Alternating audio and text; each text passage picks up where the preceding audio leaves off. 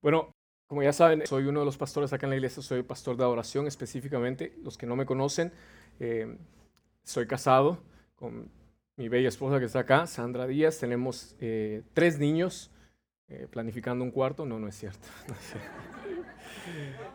Tenemos tres niños. Y hasta ahí.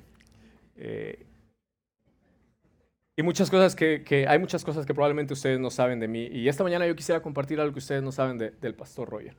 ¿Me dejan? Rápidamente, brevemente. Eh, soy una persona que le gusta el deporte. No, soy, no, me, no, me, no me califico como un deportista neto, 100%, no me dedico a eso, pero me gusta practicar deporte en, los tiempos libres. Una de las cosas que no me gustan hasta el día de hoy es correr con respecto a lo que es el deporte. No me gusta correr, odio correr. Es algo tedioso, para mi parecer.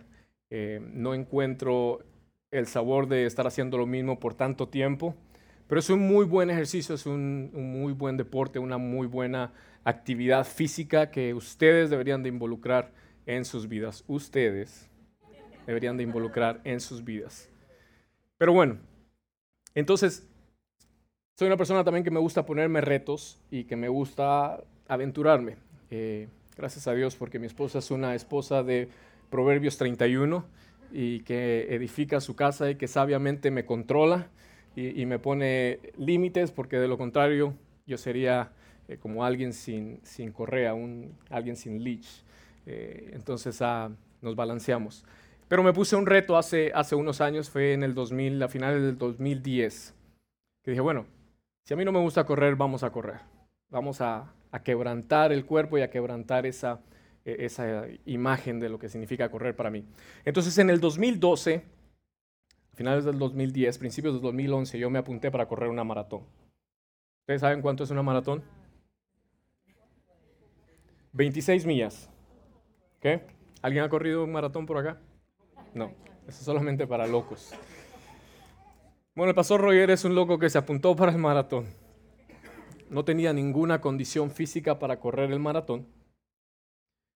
Entonces tomé un entrenamiento. Yo sabía que tenía que prepararme bastante para esa maratón. Tomé un entrenamiento de 10 meses. Comencé a entrenar 10 meses antes del maratón. Y la actividad física que yo tenía que hacer para ese maratón, ¿qué creen que era? Correr, correcto. Entonces, 10 meses antes comencé a correr. Comencé a correr una milla, al siguiente día una milla, y la milla, eso para mí era el maratón. Ya yo quería renunciar el primer día. Después al siguiente día eran dos millas, el tercer día regresabas a una milla, el cuarto día una milla, el quinto, milla, el quinto día dos millas, ya yo sonaba con millas como ahora. Y así progresivamente fue aumentando la distancia para prepararme para el maratón. Lo que este proceso hace es que quebranta tu cuerpo. ¿okay? Vas aumentando, desciendes, aumentas, desciendes, desciendes para poder recuperar tus músculos, pero después vuelves a aumentar para poder quebrantarlos otra vez. Y entonces los músculos van adquiriendo resistencia. Llegó el día del maratón y corrí el maratón. 26 millas. No me creen, ¿verdad? Tengo unas fotos para ustedes. Si pudiera ponerme la primera foto. Esta es la foto de los resultados. Sé que ustedes no alcanzan a ver mucho ahí, o los que alcancen a leer, dice 2012, el año, evento, maratón, el lugar que yo llegué dentro de... Son 100 mil personas corriendo ese maratón. Ese año se rompió el récord de asistencia al maratón de Chicago. Y yo quedé en la posición número 35.880. Bueno, no se rían, detrás de mí habían 70 mil personas. ¿okay? En mi género masculino fui el 20.110. Que conste que mi meta no era llegar en primer lugar, mi meta era terminar el maratón, eso era lo que yo quería. En la división, que es la división de mi edad, quedé en el lugar 3446. Ahí está mi nombre, nacionalidad Guatemala, de donde vivía Addison, el número de mi BIF, que era el 51991. La media maratón la completé en 2 horas 40 minutos. A las 13 millas yo había corrido 2 horas eh, 40 minutos 15 segundos y completé el maratón en 6 horas 15 minutos con 57 segundos. Cada vez que alguien me pregunta, ¿cuánto tiempo lo hiciste? A mí me da pena decir porque seis horas es mucho. Ya yo casi estaba llegando al límite de que si alguien pasa después de las seis horas y media, ya no cuenta como un maratón oficial y no le dan a uno una medalla, porque uno tiene que terminar el maratón antes de seis horas y media. Entonces, no mucho me, gusta decir eh, en qué tiempo lo terminé, pero bueno, ustedes son mis hermanos y no, no me da pena. Así que eh, tengo otra foto también. Si ustedes me ven ahí con las manos levantadas, ese soy yo a punto de atravesar la, la meta. Eh, eso fue hace varias libras atrás em, y hace varios años atrás también. Pero ese fue el momento más grande en la historia de mi vida en la tierra eh, en cuanto a actividades físicas, que fue atravesar esa meta. La mía 20, a mí me comenzaron los calambres. Yo no podía seguir corriendo, tuve que salir en un puesto de emergencia, me estiraron, me hicieron masajes en los músculos y después de que ya me sentía más o menos mejor, seguí. Pero cuando se comenzaba a correr, sentía que el calambre volvía otra vez. Entonces tenía que correr, caminar, correr, caminar para poder aguantar. Eh, finalmente logré llegar a las 26 millas y logré ganar lo que era eh, mi meta. Era romper ese, gracias, no tenían que aplaudir, pero gracias. Logré romper esa, eh, esa meta en mi vida, eso que a mí no me gustaba hacer, yo tenía que vencerlo. Y cuando yo crucé esa meta, ya pueden quitar la fotografía. Cuando yo crucé esa meta, fue lo mejor que pudo haber pasado. Yo estaba lleno de victoria y había vencido y me había vencido a sí mismo y había vencido a las 26 mías y yo era feliz. Pero hay, algo mucho más grande que sucedió en la historia y fue cuando Jesús venció a la muerte. Cuando, amén, eso sí había que aplaudir. Gracias. Cuando Jesús venció a la muerte en la cruz del Calvario, cuando Él fue y tomó nuestro lugar y murió por nosotros, eso es lo más grande que puede suceder. Él también sufrió.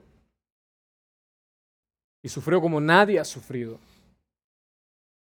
Él fue azotado, se desangró, llevó una corona de espinas, fue crucificado, la primera vez que crucificaban a un hombre de la forma que lo hicieron con él.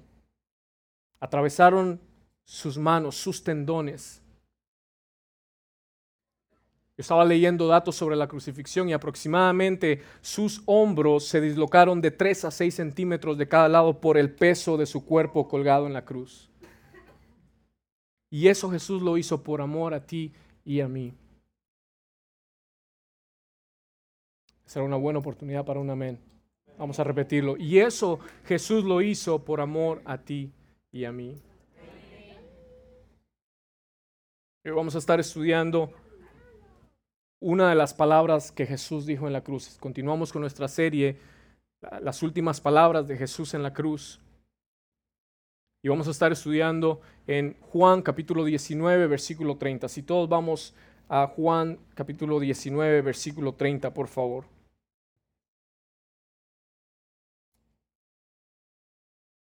Cuando lo tengamos pueden ayudarme con un amén. El Evangelio según San Juan, capítulo 19, versículo 30. Amén. Dice, entonces Jesús, cuando hubo tomado el vinagre, dijo, consumado es, e inclinando la cabeza, entregó el Espíritu. Hemos estado aprendiendo algunas de las últimas palabras que Jesús dijo en la cruz. Y tengo una foto para ustedes eh, que cronológicamente nos muestra el tiempo de la crucifixión de Jesús. En Marcos 15, 25 nos dice que, Jesús fue crucificado a partir de la tercera hora. Si, esto lo tomamos como un, basados en el horario eh, judío, la tercera hora son las nueve de la mañana. Jesús fue crucificado a las nueve de la mañana y estudiosos de la Biblia creen que las primeras palabras que él menciona fueron entre nueve y diez de la mañana, que nuestro pastor Israel predicó sobre eso cuando él dice, Padre, perdónalos porque no saben lo que hacen. Lucas 23, 34. Jesús decía sus primeras palabras y eran palabras de perdón. Padre, perdónalos porque no saben lo que hacen.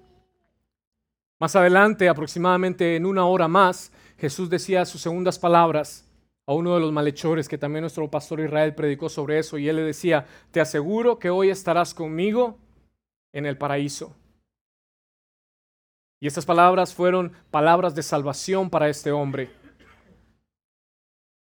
Una hora más tarde, Jesús le decía a María y a Juan, mujer, he ahí tu hijo, hijo, he ahí tu madre, que nuestro pastor Axis predicó la semana pasada. Unas palabras de amor, de consolación.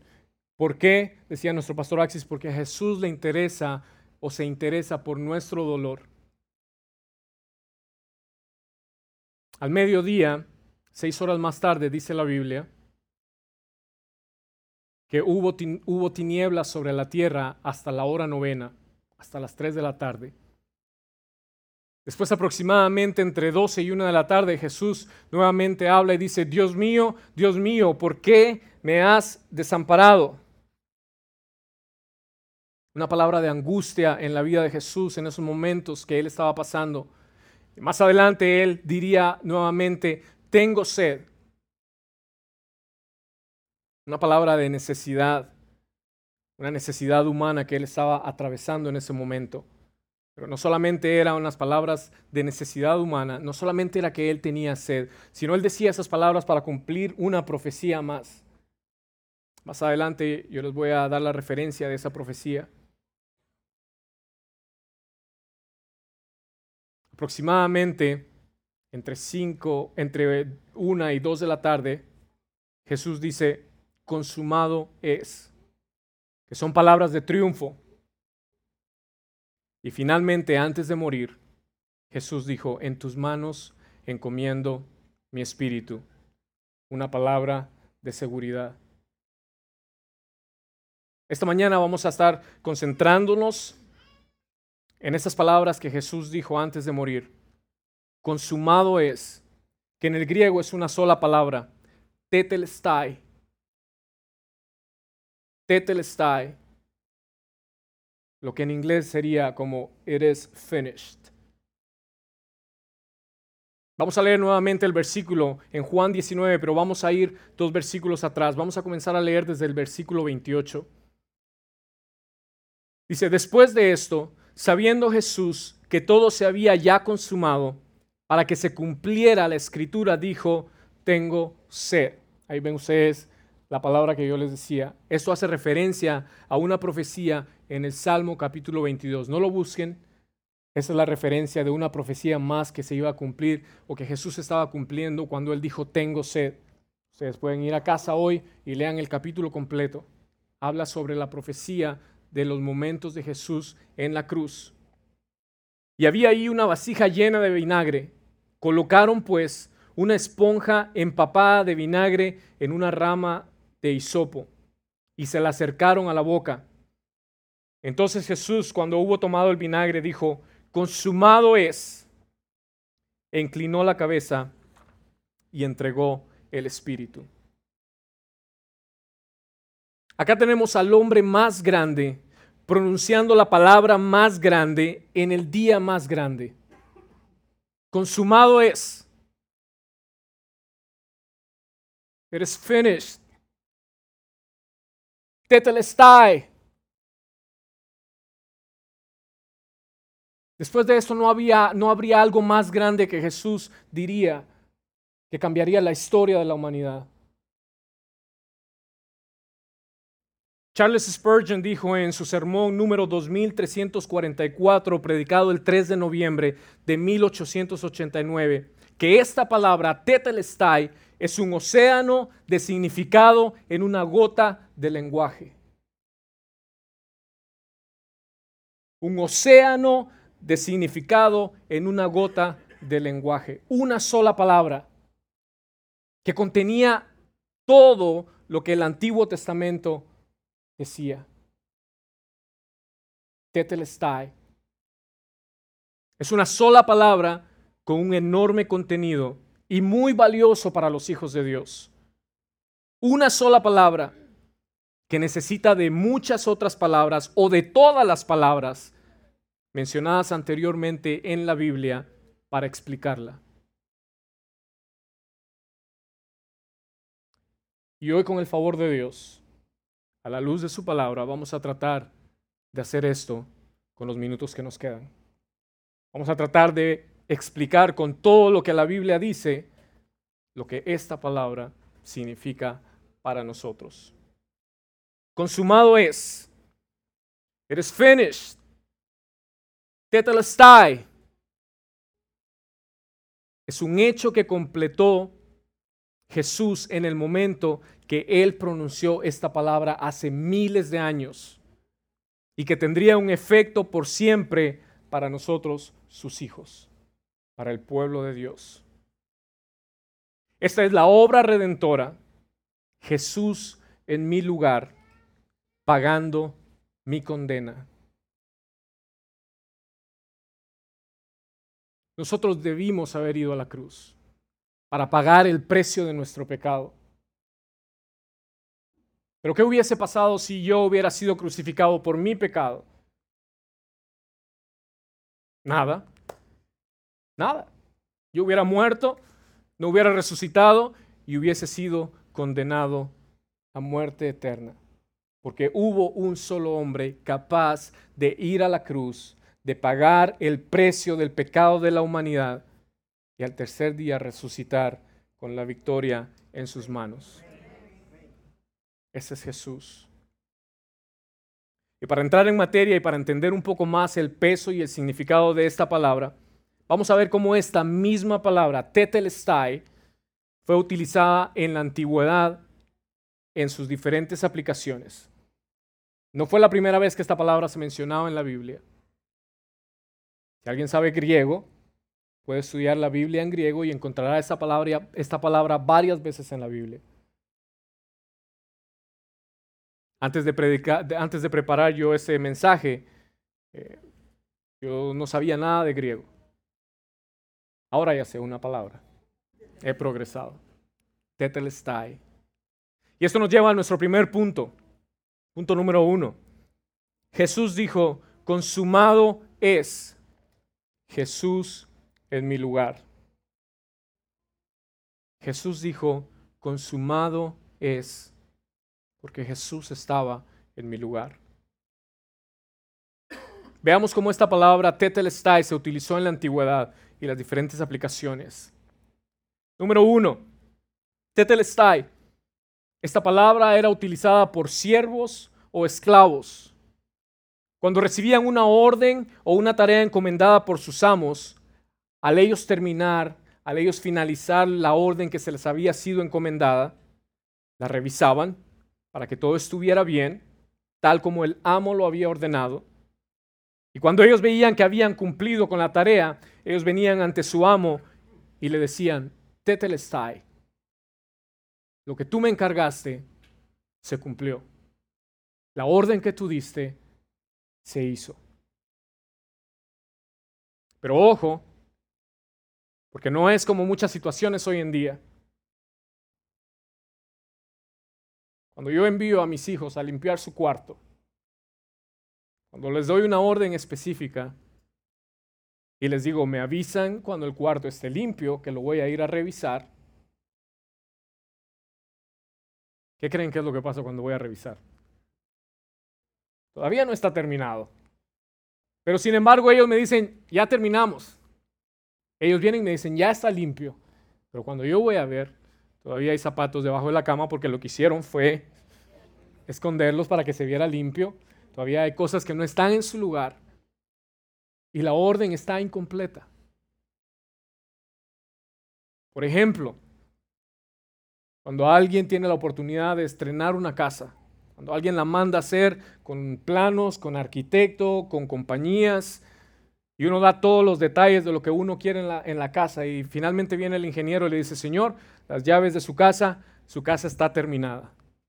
Y uno se mueve a esa casa con toda la emoción, comienza a vivir en la casa y de repente ya después de estar un tiempo en la casa uno comienza a ver los detalles. ¿No es cierto? Ah, pero esto yo no lo pedí así. Ah, pero acá quedó un poquito más la esquina más descuadrada que de este otro lado. El piso acá está un poquito más levantado y uno comienza a ver todos esos detalles. Entonces uno llama al contratista y le dice, hey, pero eso no está terminado, o aquí hace falta, o quedó mal. Esa no fue la situación de Jesús en la cruz cuando él dijo Tetelestai.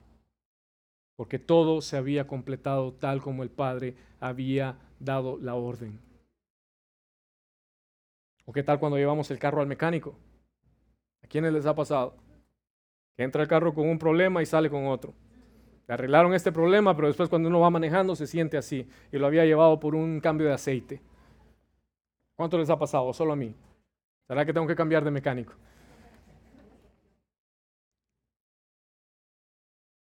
Cuando los siervos venían con su amo y decían Tetelestai, era porque la orden se había cumplido. Era porque el plan o lo que se les había encomendado, la tarea que el amo les había dado, estaba terminada. Esto fue precisamente lo que Jesús dijo en la cruz como siervo. Había completado a perfección la tarea del Padre, le lo que el Padre le había encomendado. Él dijo, Tetelestai, consumado es, is finished. Lo vemos en Juan capítulo 17, versículo 4. Jesús dice, yo te glorifiqué en la tierra habiendo terminado la obra que me diste que hiciera. Él había completado lo que el Padre le había encomendado. Otra forma en que esta palabra se utilizaba en la antigüedad, tetelestai, era por los artistas, pintores, escultores, cuando ellos estaban realizando una obra de arte y después de inspeccionarla y ver que no le faltaba nada, que no había nada más que agregar o quitar, después de que habían dado el pincelazo final, ellos exclamaban, Tetelestai, mi pintura ha sido terminada, mi escultura ha sido terminada, la obra maestra ha sido concluida. Consumado es. It is finished. Esto precisamente fue lo que Jesús quiso decir después de haber finalizado la obra maestra redentora de la humanidad. Viendo que no había nada más que hacer, ni quitar ni agregar al cuadro salvífico, Jesús dijo, Tetelestai. Hechos capítulo 4, versículo 12 dice, y en ningún otro hay salvación, porque no hay otro nombre bajo el cielo dado a los hombres en el cual podamos ser salvos. Solamente en Cristo Jesús. La segunda carta a Timoteo capítulo 1 versículo 9 dice, quien nos ha salvado y nos ha llamado con un llamamiento santo, no según nuestras obras, sino según su propósito y según la gracia que nos fue dada en Cristo Jesús desde la eternidad. Jesús había completado la obra. Y fíjense que dice, no según nuestras obras, sino según su propósito y según la gracia que nos fue dada. ¿En quién? En Cristo Jesús por la eternidad. No según nuestras obras. ¿Por qué? Porque la salvación no es un trabajo en conjunto con Dios. La salvación no es un trabajo de equipo.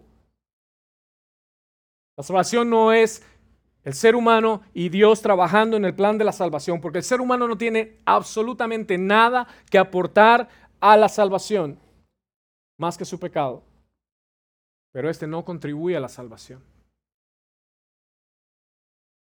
La salvación le corresponde solamente a nuestro Dios Tetelestai. Consumado es. It is finished. Una forma más en que esta palabra se utilizaba en la antigüedad era en los sacerdotes. Los sacerdotes utilizaban esta palabra cuando examinaban a los corderos que les traían para el sacrificio. Y después de examinarlo por todas partes, ver que era un cordero que estaba apto para el sacrificio, que era perfecto, que no tenía mancha, que no tenía tacha, que no tenía una oreja más grande que la otra, que no le faltaba una pata. Cuando veían que era un cordero perfecto para el sacrificio, ellos decían, exclamaban, Tetelestai, este cordero cumple con los requisitos para ser sacrificado en el templo. Eso mismo nos dice la Biblia en la primera carta de Pedro, en el capítulo 1, versículos 18 al 19.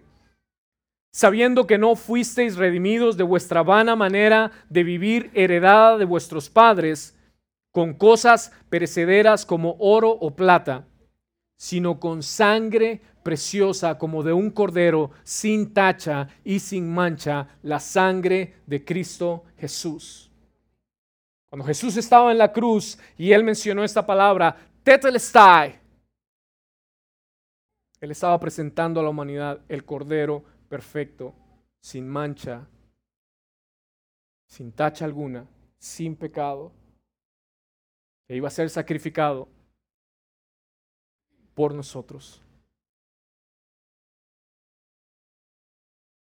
Jesús estaba afirmando que Él era ese Cordero perfecto para el sacrificio, al decir, tetelestai. Consumado es. Finished. Otra forma en que se utilizaba esta palabra en la antigüedad era en el comercio. Los comerciantes utilizaban esta palabra. Cuando había una deuda y esta deuda era cancelada por completo, lo que en inglés se conoce como paid in full. Ellos también utilizaban esta palabra y decían tetelestai cuando su deudor venía y les completaba el pago de la deuda que tenían. Tetelestai. Esto fue lo que Jesús exclamó en la cruz. Consumado es. Él había pagado la deuda por nosotros que nosotros nunca hubiésemos podido pagar. Nunca. Lamentablemente hoy en día muchos cristianos estarían mucho más contentos si reciben una llamada. ¡Ring! ¿Aló? Señor fulano de tal, ¿sí? Le llamamos del banco.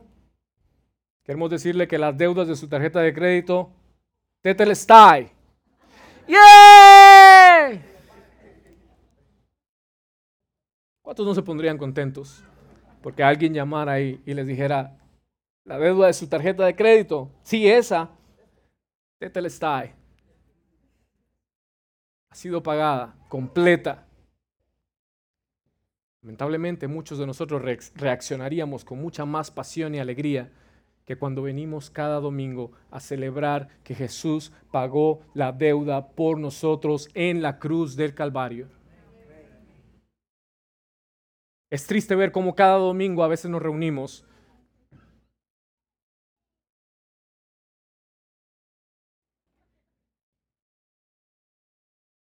y no reaccionamos a las palabras que el hombre más grande sobre la tierra dijo en el día más grande.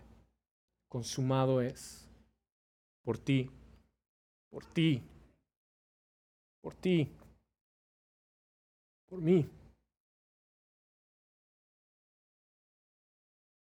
Tetelestai.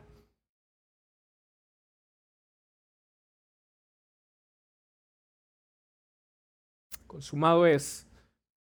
It is finished. La deuda fue pagada. Miguel Núñez dice que cuando Jesús exclamó consumado es, fue en ese momento cuando la ira y la misericordia de Dios se besaron.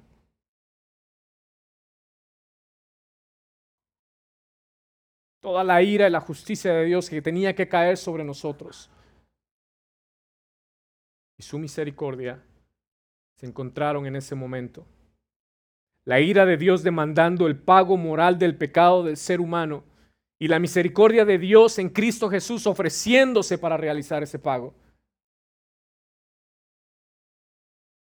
No había nadie que hubiese podido hacer eso, solamente Jesús.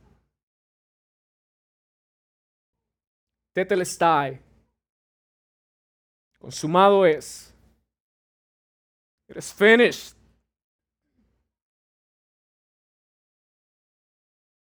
Otra forma en que esta palabra también se utilizaba en la antigüedad era en, los tribunales. Cuando un preso cumplía con su condena y era traído entre las autoridades para dejarlo en libertad, Cuando se presentaba ante el juez que le iba a declarar su libertad, el juez lo veía y después de, ver que había cumplido con su condena le decía, Tetelestai, eres libre. Consumado es. Eres finished. Eso fue lo que Jesús nos dijo a nosotros en la cruz del Calvario. Eres libre. Amén. Romanos capítulo 8, versículo 1 y 2 dice, por consiguiente, no, no hay ahora condenación para los que están en Cristo Jesús, los que no andan conforme a la carne, sino conforme al Espíritu. Porque la ley del Espíritu de vida en Cristo Jesús te ha libertado de la ley del pecado y de la muerte. Hechos capítulo 13, versículos 38 y 39 dice, por tanto, hermanos, sabed que por medio de él os es anunciado el perdón de los pecados y que de todas las cosas que no pudisteis ser justificados por la ley de Moisés, por medio de él, todo aquel que cree es justificado. Jesús pagó la deuda. Él se sacrificó por nosotros. Él fue a la cruz. Él murió por nosotros. Otra forma en que esta palabra también era utilizada en la antigüedad, tetelestai, era en términos de guerra. Cuando alguien ganaba una batalla, cuando alguien ganaba un combate, cuando le entregaban el galardón, como el que yo recibí en ese momento, quien hubiese ganado la guerra iba ante su oponente y viéndolo fijamente a los ojos le decía, Tetelestai, consumado es, eres finished, te gané, eres derrotado. Eso también es algo que Jesús hizo cuando estaba en la cruz, cuando él había vencido a la muerte cuando Él venció el pecado, cuando Él venció a Satanás. Imagínense ustedes el cuadro de la crucifixión. Está Jesús en la cruz. Físicamente derrotado. Aparentemente derrotado. Había sido azotado. No tenía fuerzas físicas más. Estaba agonizando. Se estaba desangrando. Estaba a punto de morir y el infierno comenzaba a celebrar su victoria. Creían que el Mesías había sido derrotado. Pero algo que tenemos que entender fue que cuando Jesús exclamó, Tetelestai, no lo hizo como Tetelestai. Ni modo, perdí. Ya no hay más que hacer. Me derrotaron. Si nosotros vemos en el versículo, cuando él dice consumado es, al menos en mi Biblia, tiene dos signos de exclamación. Y eso lo aprendimos en la escuela, ¿no? Que cuando uno lee ciertas cosas que están dentro de estos dos signos de exclamación, hay que darles un acento diferente a como cuando estamos leyendo. Precisamente eso era lo que Jesús estaba haciendo en la cruz. Jesús no dijo Tetelestai siendo derrotado. Fue un canto de victoria. Jesús dijo, Tetelestai. Cuando él no tenía más fuerzas. Consumado es. Eres finished. Y cuando él dijo estas palabras y el infierno estaba celebrando su victoria, se les acabó la fiesta. Porque ellos sabían que lo que Jesús estaba haciendo era declarando su victoria anunciando su resurrección. No fueron palabras de derrota, fueron palabras de victoria por Jesús. Jesús había vencido, él sabía que al morir derrotaría al diablo. Era necesario que Jesús muriera. No nos gusta esa palabra, ¿no? No nos gusta hablar de la muerte. A nadie le gusta. Trae temor trae cierto misticismo. Pero tal como cantábamos hoy al principio y en algunas otras canciones, cuando, cuando José nos estaba enseñando el coro de esa, nueva, de esa nueva canción, Jesús murió. Porque tenemos que cantar de su muerte. Pero, ¿qué dice la canción? Y a la muerte venció. Porque era necesidad que Jesús muriera para poder vencer a la muerte, para poder declarar la victoria. Pero la muerte no lo detendría, ni la tumba, ni el infierno, porque Jesús resucitaría al tercer día. Lo vemos en Hebreos capítulo 2, versículos 14 y 15, y lo voy a leer en la nueva traducción viviente, solamente porque es más fácil de entenderlo a su primera lectura. Hebreos capítulo 2 versículos 14 al 15 dice, debido a que los hijos de Dios son seres humanos hechos de carne y sangre, el Hijo también se hizo de carne y sangre, pues solo como ser humano podía morir y solo mediante la muerte podía quebrantar el poder del diablo que tenía el poder sobre la muerte. Únicamente de esa manera el Hijo podía libertar a todos los que vivían esclavizados por el temor a la muerte. Jesús tenía que morir. Los que están viniendo entre semana a los estudios verticales, esta semana aprendimos que Jesús era 100% Dios y 100% hombre. Era necesario que Jesús fuera 100% hombre para morir. Y voy a abrir un paréntesis para hacerles una exhortación pastoral. Todos los que no están viniendo a los estudios verticales no saben de lo que se están perdiendo. Y deberían de venir. Y deberían de venir. Es fácil quedarnos en casa. Hay cantidad de tareas con las que nos podemos ocupar. Pero si hacemos una prioridad, el aprender más sobre nuestro Señor Jesús nos hace mejores adoradores. No se queden en casa, vengan. Cerramos el paréntesis. Colosenses capítulo 2, versículo 15 dice, y habiendo despojado a los poderes y autoridades, hizo de ellos un espectáculo público, triunfando sobre ellos por medio de él. Estas son las diferentes connotaciones, las diferentes aplicaciones, las diferentes situaciones en que la palabra tetelestai fue utilizada en la antigüedad. Sabiendo todo esto, después de haber estudiado esto a profundidad, esta palabra tetelestai, consumado es, is finished. ¿Qué es lo que estaba siendo consumado? ¿Qué era lo que estaba terminando? ¿A qué se refería Jesús?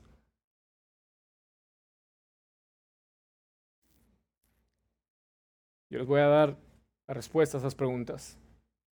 Se estaban terminando los sacrificios del Antiguo Testamento que se hacían en el templo continuamente. Jesús fue el sacrificio perfecto. No habría más necesidad de sacrificios. Efesios capítulo 5, versículo 2 dice, y andad en amor, así como también Cristo os amó y se dio a sí mismo por nosotros, ofrenda y sacrificio a Dios como aroma fragante. ¿Qué era lo que pasaba con los sacrificios que se hacían en el templo continuamente? Había necesidad de que todo mundo, cada vez que venía al templo, trajera un, animal para ser sacrificado. Y esto más o menos es como las deudas que hoy en día tenemos, volviendo a las tarjetas de crédito y a los bancos. Tenemos acá varios banqueros y financistas, ellos entienden más esto que yo. Pero cuando yo tengo una deuda de una tarjeta de crédito y estoy enviando mis pagos, es un porcentaje muy mínimo que se va al principal. ¿Cierto? Yo estoy mandando mis pagos, pero ¿qué pasa con la deuda? Se va. La deuda sigue ahí. Y yo puedo pagar esa deuda que era probablemente para pagar en un año, la puedo pagar en 15 años. Y voy a pagar mucho más de lo que yo debía. Eso era lo que pasaba con los sacrificios en el templo. La gente venía, traía un sacrificio, se presentaba, el sumo sacerdote lo presentaba y se pagaba una deuda. Pero ¿qué pasaba con la, con la deuda principal, con el principal? ¿Se iba? No, no se iba. La deuda del pecado, la culpa del pecado sobre el ser humano continuaba ahí. Había necesidad que Jesús viniera a hacer el sacrificio perfecto para que finalmente la deuda completa fuera pagada.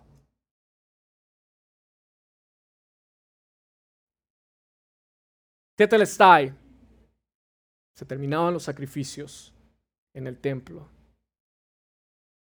Se cumplieron todas las profecías, señales y símbolos del Antiguo Testamento, tal como lo vemos en el versículo 28. Juan 19, 28 dice, después de esto, sabiendo Jesús que todo se había ya consumado, dice, para que se cumpliera la escritura, dijo, tengo sed. Nuevamente, tengo sed. Es una profecía más que se estaba cumpliendo, con referencia en Salmo capítulo 22. ¿Qué se estaba cumpliendo cuando Jesús dijo Tetelestai? Se estaban cumpliendo todas las profecías del Antiguo Testamento. Alrededor de 380 profecías se cumplieron cuando Jesús dijo Tetelestai. Consumado es. It is finished.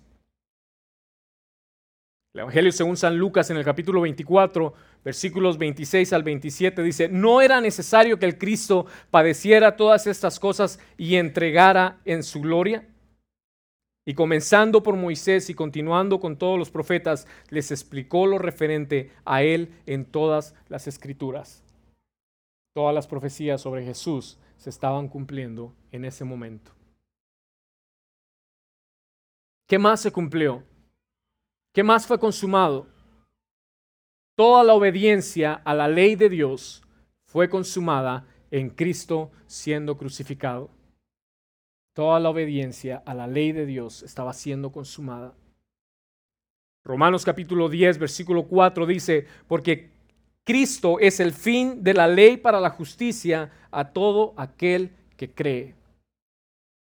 ¿Es mala la ley? De ninguna manera. De ninguna manera la ley es mala, pero la ley lo que hace es que evidencia nuestra incapacidad de poder cumplirla. Y resalta la capacidad del único que fue capaz de cumplir la ley a la perfección, Cristo Jesús. Tetelestai, consumado es. It is finished. Toda la justicia de Dios fue satisfecha a favor de su pueblo cuando Jesús murió en la cruz del Calvario. La justicia de Dios también estaba siendo consumada a favor nuestro. Lo que Jesús estaba haciendo en ese momento cuando él dijo, Tetelestai, que no estaba pagando una fianza. Porque cuando se paga una fianza por alguien, por algo que se le acusa, es para que salga de la cárcel, pero la culpabilidad no se le quita hasta que vaya a los tribunales. Jesús no estaba pagando una fianza por nosotros. Jesús estaba pagando nuestra condena.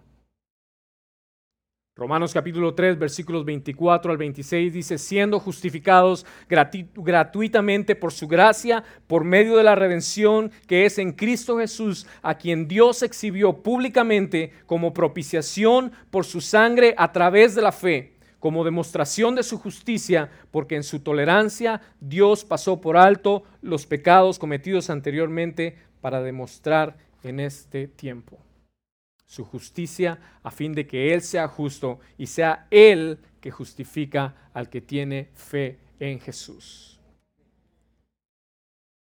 Tetelestai. Consumado es. Es finished. Punto número uno era, Jesús dijo, consumado es. Jesús en mi lugar. Punto número dos es, Jesús dijo, consumado es, yo responderé.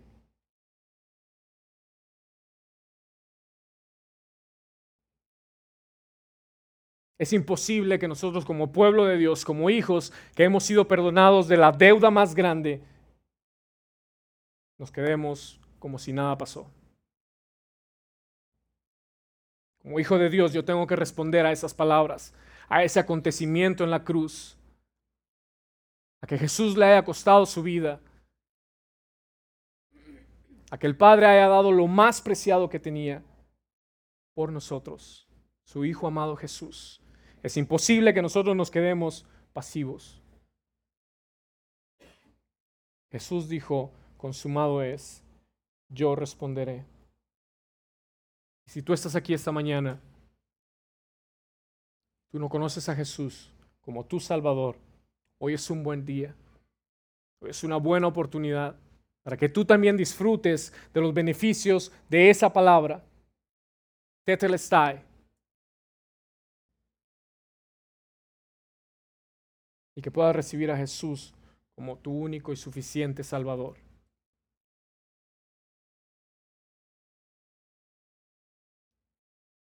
Para terminar, voy a pedirles que por favor busquemos la primera carta de Pedro, capítulo 2, versículo 16.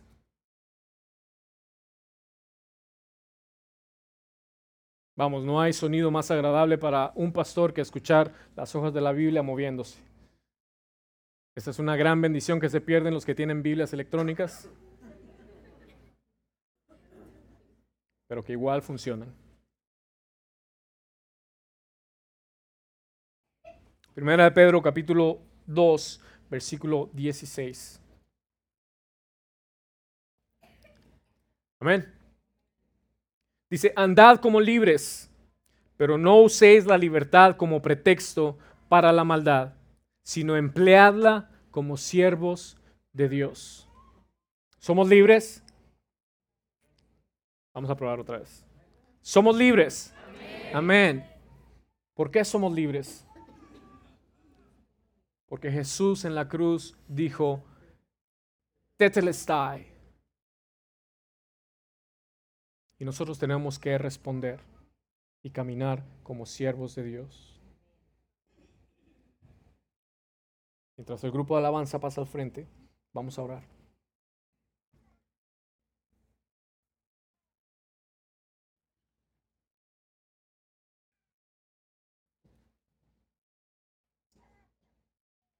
Señor Jesús, gracias Dios por el sacrificio precioso que tú hiciste en la cruz del Calvario. Gracias Señor porque fue por tu amor fue por tu misericordia, Señor, que fuiste a la cruz por nosotros, Señor. Tú completaste, Señor, el cuadro salvífico, la obra maestra, Señor, de salvación para la humanidad, muriendo en la cruz del Calvario. Venciste, Señor, a la muerte, venciste, Señor, el infierno, venciste, Señor, el pecado, venciste a Satanás, Señor, muriendo en la cruz del Calvario por nosotros. Cumpliste, Señor, la voluntad del Padre. Señor, y como pueblo, como hijos tuyos, Señor, como discípulos tuyos, Señor, disfrutando de esa salvación, disfrutando de los beneficios, Señor, de ese sacrificio precioso que tú hiciste en la cruz del Calvario, Señor, queremos responder en adoración a ti. Queremos esta mañana, Señor, que tu palabra haya hablado a nuestros corazones y responder a ti en adoración, celebrando tu victoria, Señor, celebrando a nuestro Dios, al Rey de Reyes y Señor de Señores, porque solamente tú eres digno de ser alabado y de ser glorificado, Señor. Si esta mañana, Señor, hay alguien en medio nuestro que no te conoce, Señor, y que tú has hablado a su corazón, te pedimos que esta mañana pueda ser el día de salvación para esa persona. Que juntamente con nosotros, Señor, podamos reconocer que somos necesitados de ti, Señor. Gracias, Señor, te adoramos. Exaltamos su santo nombre. Amén. ¿Y qué tal si nos ponemos de pie y adoramos al Señor esta mañana? Amén.